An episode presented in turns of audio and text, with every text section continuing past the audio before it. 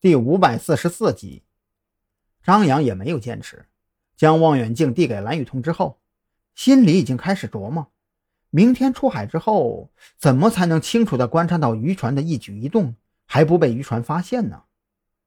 就这样寻思着，张扬昏昏沉沉，陷入了浅度睡眠。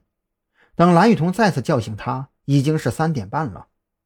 快看，外 Q 七幺四进港了。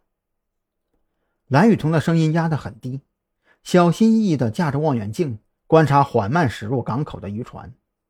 张扬微微坐直了些，调整好座椅的角度之后，躺着也能透过前挡风玻璃观察到渔船。这艘渔船应该是远海捕捞船，体型抵得上旁边两艘游轮的总和。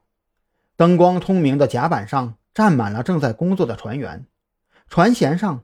还挂着几张没有完全收起来的渔网。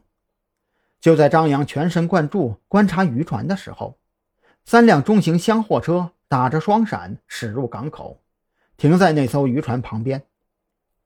记下这三辆车的车牌号，查一下是哪家运输公司的，或者是哪家海鲜加工厂的。张扬将身体往下缩了缩，停车的位置距离渔船不算太远。站在船上可能看不清楚，但是那几辆货车下来的人，如果仔细往这边观望，就存在被发现的可能。蓝雨桐通过望远镜看清楚那三辆车的车牌号，然后记录在随身携带的小本上。因为实在太晚了，就没有打扰许志伟，准备明天一早再把车牌号发给他。有点不对劲儿啊，这货车都已经到了，怎么还没有往下卸货呀？张扬有些纳闷他发现那三辆货车只是停在一边，司机都没有下车，更没有随车的装卸工之类的。很快，渔船上的船员就用行动给张扬解惑了。他们先是将一条滑道顺着船舷搭在码头上，几名男性船员顺着滑道下了船，走到货车旁边，看样子是在验证货车司机手里的单据之类的。验证工作完成之后，他们对着船上喊了几句，甲板上的船员就将装着海鲜的泡沫箱用滑道滑下来，岸上的船员动作麻利地接住泡沫箱，搬上货车车厢。这些船员配合起来非常默契，只用了不到一个小时就完成了装车工作。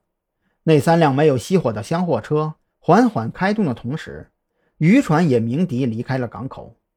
从始至终。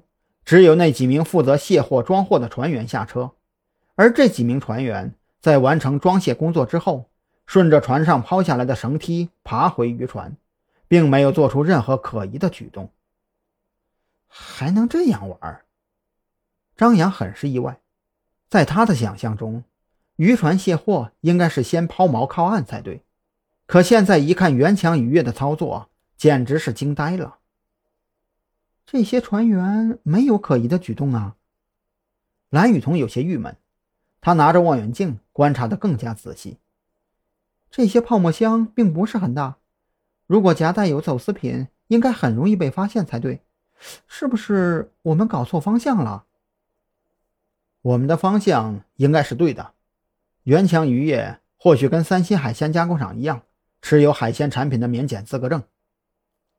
张扬忽然想起了当初看过的资料，三星海鲜加工厂出货的时候，大部分货物都是免检的。